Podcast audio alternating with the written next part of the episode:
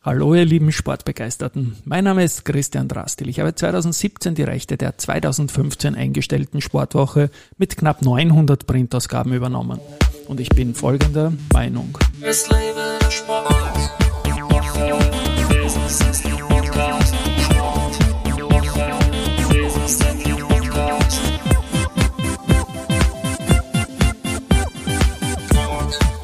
Herzlich willkommen wieder zum Sportwoche Business Athlete Podcast.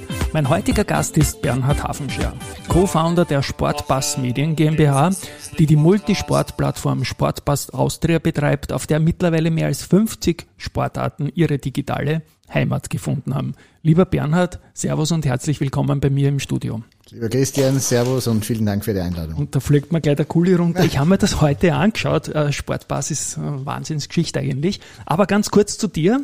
Wir kennen uns auch schon um die 20 Jahre herum. Du hast, äh, als wir uns noch nicht kannten, in den 90er, 90ern des alten Jahrtausends als Software-Trainer begonnen. Da kommst du her aus der Gegend, irgendwie fachlich auch. Bitte um ein paar Worte zu deiner Karriere ganz kurz. Ja, äh, 23 Jahre sind es genau, die wir uns jetzt kennen, was mich sehr freut. Ähm, mich tatsächlich, ja, 2000 war es, merkt man sich leicht. Und mhm. ähm, ja, ich war immer ein, ein, ein Digitaler im Herzen, habe aber Wirtschaft studiert und habe das immer versucht zu verbinden. Und irgendwann ist daraus eine Verbindung aus Technik, Content und Business-Ansätzen geworden. Und ich habe mich dann im Jahr 2000 äh, äh, auch selbstständig gemacht, um in diesem Bereich Projekte zu entwickeln, was mich dann auch sehr bald zu Digital Video geführt hat. Und mhm. da sind wir jetzt eigentlich heute nach wie vor im Sport. Ich gehe nur schnell ein paar Stationen durch. T-Systems, äh, dann Red Bull Media House, Global Head of Sales. Das klingt alles sehr, sehr leibend. Wir reden heute aber über Sportpass, über das aktuelle Projekt. Und ganz kurz den Hintergrund der Firma dazu. Ich habe die Sportpass Medien GmbH ähm, anmoderiert. Wie seid ihr da aufgestellt?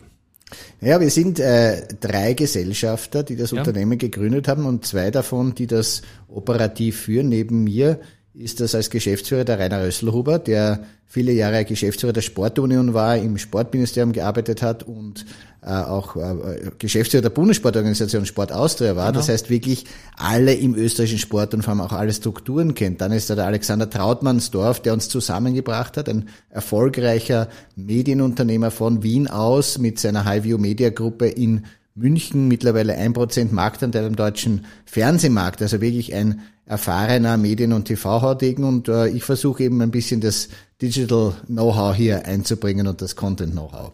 Und gemeinsam äh, haben wir eben herausgefunden, dass es eine, eine Lücke gibt im, in den Sportmedien, die immer größer wird, die dadurch entstanden ist, dass die Sportwoche eben 2015 eingestellt wurde. Es mhm. ist eigentlich digital in dem Sinn kein breites Medium nachgekommen. Es gibt natürlich die äh, Tageszeitungen. Wir haben aber jetzt äh, gesehen, wo die traditionellen Medien hingehen, wo der ORF hingeht mit Sport Plus, das es früher oder später auch nicht mehr geben wird. Und insofern sind wir froh, dass wir bereits vor zwei, drei Jahren begonnen haben, Sportpass Austria, wie du es gesagt hast, als Multisportplattform aufzubauen, um den kleinen österreichischen Sportarten im Prinzip alles, was nicht Fußball ist, mhm. eine digitale Heimat zu geben. Kann man sagen, dass ihr das Ligaportal und ihr, so wie es früher war, das Ligaportal, das ja Fußball gemacht hat, zur Styria auch gehört, äh, und ihr dann den kompletten Sport irgendwie abgedeckt habt? Oder wer macht jetzt Fußball? Ich glaube, bei Ligaportal hat sich ein bisschen was verändert, oder? Ja, Fußball war insgesamt natürlich jener Sport, wo sich äh, zunächst äh, die meisten, die Pioniere draufgestürzt haben. Kein Wunder, da ist das meiste Geld drinnen, da gibt's auch die meisten Sportaktiven.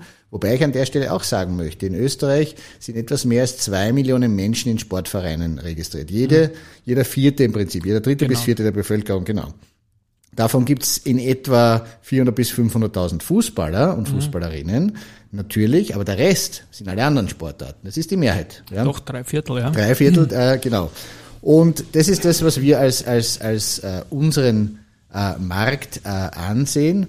Und klar im Fußball, da gab's Ligaportal, jetzt gibt's Fan.at, es gibt die RS Digital, es gibt einige Unternehmen, die mit automatisierten Kameras zu den kleinen Fußballclubs gehen. Äh, tolle Initiativen, aber um die anderen Sportarten, die nicht Fußball heißen, hat sich bislang niemand gekümmert.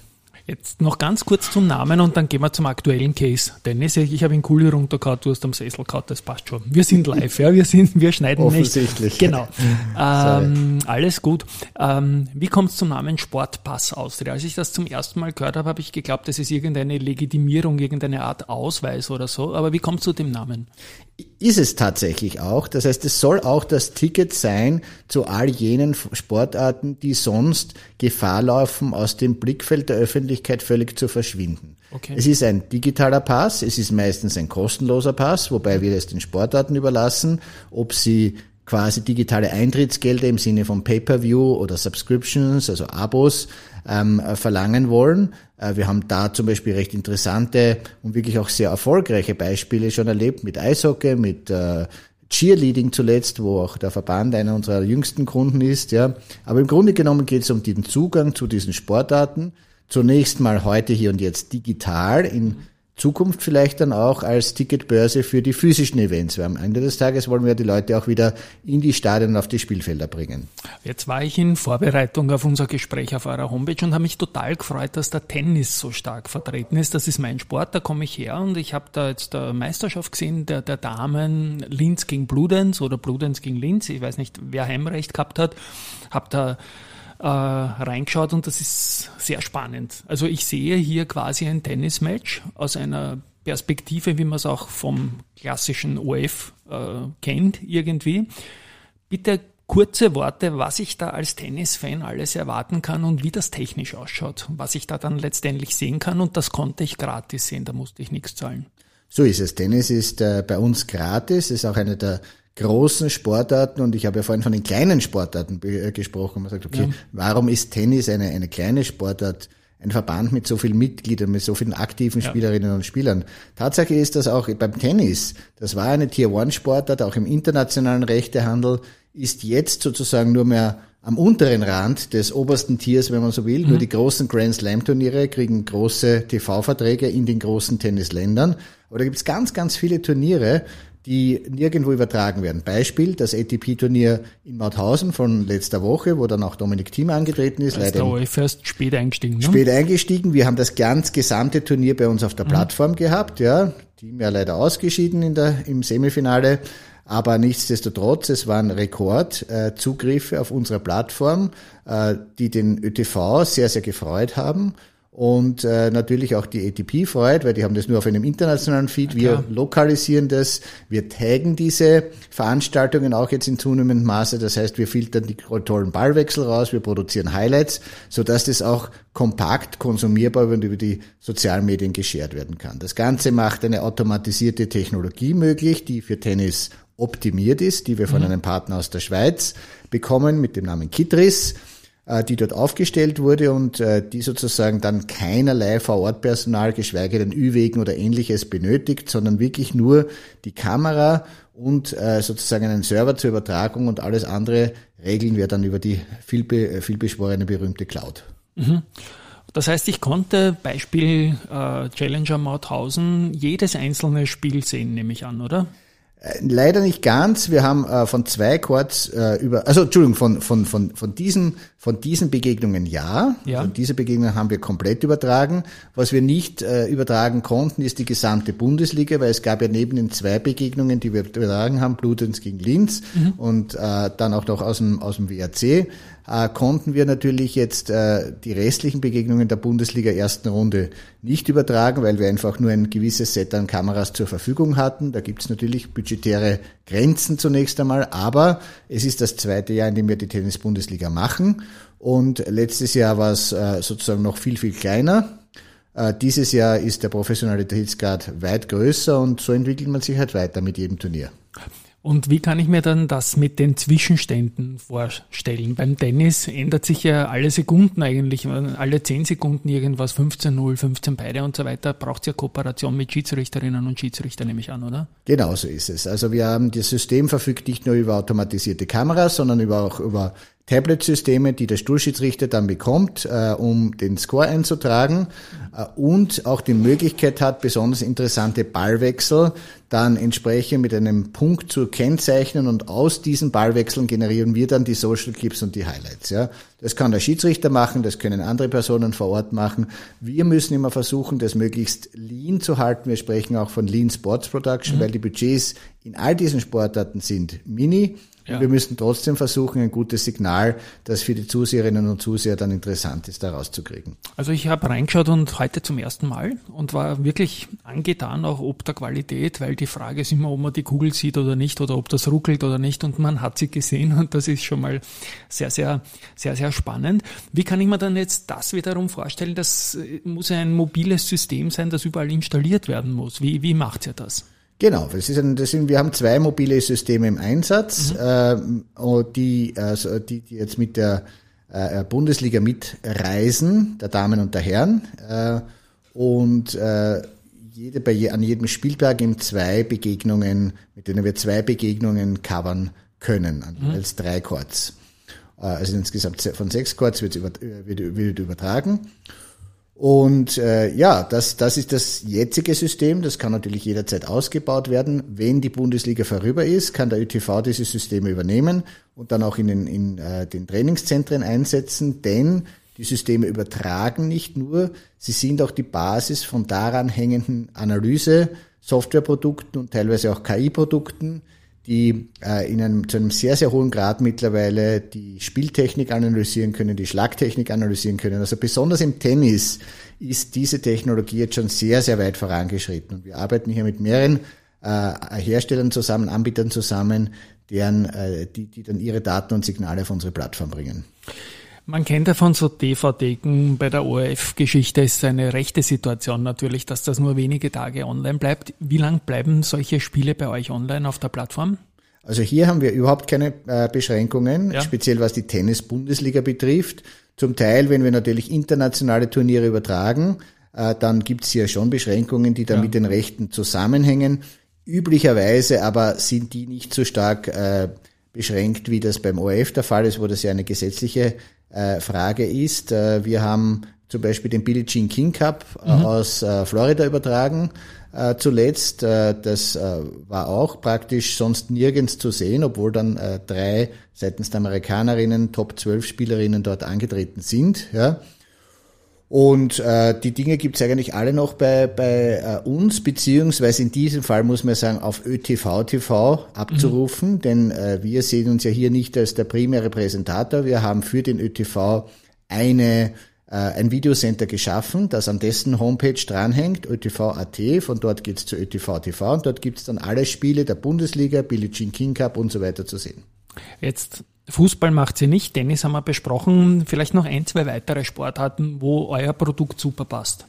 Naja, offensichtlich passt ja bei mehr als 50 weiteren Sportarten, genau. aber äh, was wir so die Highlights, was wir machen im Moment ist, äh, wir, äh, wir produzieren und übertragen die erste Schweizer Handballliga komplett. Mhm. Äh, wir machen die zweite Schweizer Eishockeyliga, die sehr, sehr groß ist, die eigentlich in der Größe vergleichbar ist mit unserer ersten Liga im Eishockey.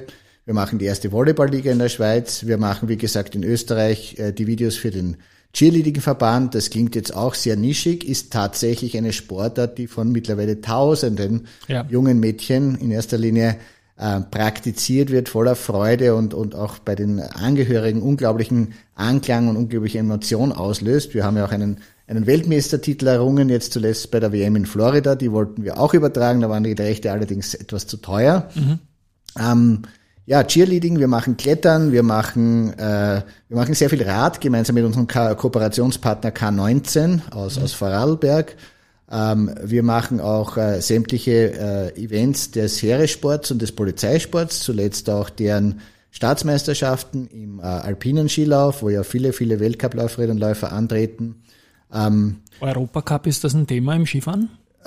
Das ist eine sehr, sehr interessante Frage. Wir beginnen jetzt im Sommer. Slalom zum Beispiel, wo ja, du nicht so viele Kameras brauchst. Ne? Genau, wir mhm. arbeiten mit einem, mit einem äh, sehr, sehr innovativen Unternehmen namens Lympic aus mhm. äh, Wiener Neustadt zusammen, die eine Übertragungstechnologie entwickelt haben, wo also auch bei Skirennen und überhaupt im Streckensport keine Vor-Ort-Regie mehr nötig ist, sondern wo über intelligente Verfahren der Handover zwischen einer und äh, zur nächsten Kamera automatisiert erfolgt. Also auch dort brauche ich keine teure Technologie mehr. Mhm. Und wir haben das jetzt begonnen zu testen, eben bei den europäischen, äh, bei den österreichischen Meisterschaften der Exekutive in der Ramsau vor drei Wochen und es hat super funktioniert, da kommt ein super Signal raus und wir machen jetzt weiter mit Grasskilauf. Mhm. Äh, das ist wiederum sehr nischig, äh, ist aber interessant, weil es ein FIS-Bewerb ist. Ja. Also wir arbeiten hier das erste Mal dann auch für die FIS und sehen uns dann sozusagen für den Weltcup, der jetzt bald beginnt, im Sommer die Anwendungsmöglichkeit der Technologie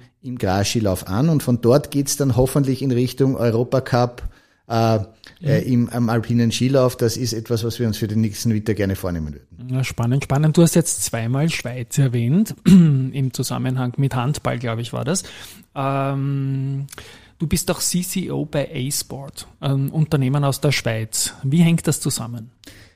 A-Sport ist ein Technologieunternehmen, das ja. äh, im Rahmen der Swisscom, eines Innovationsprojekts der Swisscom 2018 gegründet wurde, als In-house Profit Center sozusagen und eben diese Technologie A-Sport entwickelt hat, das ist die Plattform, auf der wir unser gesamtes Geschäft aufbauen. Wir sind bei A-Sport Ende 2021 eingestiegen auf Basis auf einer Einladung der Swisscom hin und haben dort mittlerweile die Mehrheit übernommen, werden dort die Kürze 100 Prozent übernehmen und, und haben weiterhin die Swisscom als wohlwollenden Partner im Schweizer Markt, aber jetzt eine eigene, sehr, sehr starke Technologieplattform, die wir in ganz Europa mittlerweile auch im Projekt in Spanien zum Beispiel einsetzen. Jetzt haben wir das nicht im Vorgespräch besprochen und ich schneide es auch gerne raus, wenn die Frage zu frech ist. Aber das klingt ja fast schon für einen Case, der auch irgendwie in meine andere Ecke Kapitalmarkt irgendwann kommen könnte. Habt ihr da Pläne irgendwie, was die Finanzierung betrifft, euch vielleicht von der Technologie her auch äh, vielleicht Geld einmal über den Kapitalmarkt reinzuholen, über irgendeine Finanzierungsform? Absolut, das ist äh, absolut auf unserer Agenda und um ehrlich zu sein, wir wären ja schon viel, viel aktiver gewesen, hätte der Markt oder wäre der Markt anders dargestellt, als er im Moment dargestellt ist. Äh, wir haben an sich alle Unterlagen beisammen, wir haben auch mehrere Gespräche schon geführt, wir finden uns auch in Gesprächen.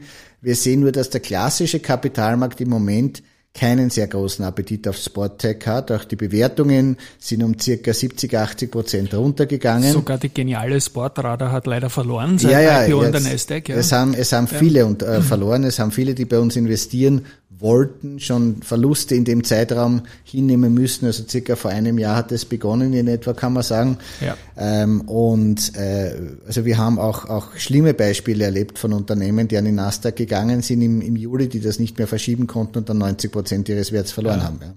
Ich habe jetzt die Sportradar-Aktie, da gehört ja auch Laola dazu. Genau. In dieser breiteren Gruppe sage ich das jetzt, in der, in der Börsegruppe erwähne ich es jetzt nicht so groß als eine meiner vier Top-Wetten auf die nächsten zwölf Monate genommen in einem Aktienpodcast unlängst. Also ich glaube an, an, an die Branche einfach und bin natürlich Fanboy pur, was Sport betrifft, sonst hätte ich mir die Sportwoche nicht von der Styria besorgt, zu der ich ja da eher zufällig gekauft, äh, gekommen bin, weil ich ja das Wirtschaftsblatt damals haben wollte und nicht bekommen habe. Na gut, lieber Bernhard, klingt alles extrem, extrem spannend. Äh, einen Stammgast auf der Homepage habt ihr mehr. Äh, ich werde Homepage verlinken, vielleicht noch ein Call to Action. Was sind die nächsten Highlights, die auf der Plattform erwartet werden? Äh, gesendet wird das Ding jetzt Mitte oder um den 20. Mai. Was, was, was steht jetzt dann an Highlights an? Ja, wir haben natürlich jetzt im Mai noch den Rest der, der ähm, der Tennis-Bundesliga, die ja. äh, ja in diesem Monat Mai abgewickelt wird. Dann kommt sozusagen das Abstiegsplayoff noch Anfang Juni. Das Finale, Final Four ist ja dann erst im September. Aber wir haben natürlich zwei ganz große Highlights auf der Plattform. Das sind die Sport Austria Finals. Mhm. Anfang Juni, beginnen glaube ich am 7. Juni äh, aus Graz. Zum dritten Mal sind wir dort Host-Broadcaster, werden 300, 400 Stunden Video übertragen von wow. 250 Bewerben mit insgesamt 6500 Teilnehmenden. Also eine ganz große Sportshow, der sich noch viel zu wenige in Österreich bewusst sind, eine der größten Sportshows in Europa in Wirklichkeit. Ähm, und äh, kurz danach, circa einen Monat danach, haben wir dann die European Games äh, aus Krakau, äh, wo quasi die Weltelite, die olympische Weltelite antritt, um sozusagen auf europäischem Niveau auch um Olympiapunkte dann für Paris zu, zu, zu rittern noch und hier noch um die, um die Qualifikation zu kämpfen. Ja. Das ist auch ein Event, auf den wir sehr, sehr stolz sind, den wir bei uns äh, inszenieren werden.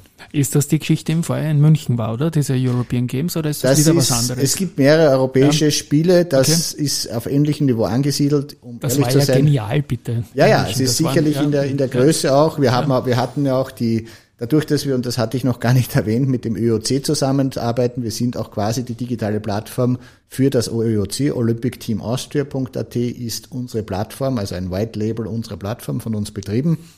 Und äh, wir übertragen, wir haben auch dort die, die Jugendspiele aus, aus Friaul übertragen im, mhm. äh, im Februar äh, und auch dort wirklich tolle Zugriffe äh, erzielen können, die, der, die das ÖOC davor in der Form noch nicht hatte. Lieber Bernhard, ich spiele meinen Abspann, hat mir riesig, riesig Spaß gemacht. Ich habe viel gelernt. Wie gesagt, ich bin ein ganz ein neuer Fan, aber Fan kann ich unterstreichen. An euch da draußen, ich hoffe, es war sehr inspirierend und schaut da bitte, bitte unbedingt einmal rein. Tschüss von meiner Seite mal. Lieben, vielen Dank nochmal, lieber Christian, und danke, dass du dem Sport diese Chance gibst. Sehr gerne. Woche, dieser Podcast.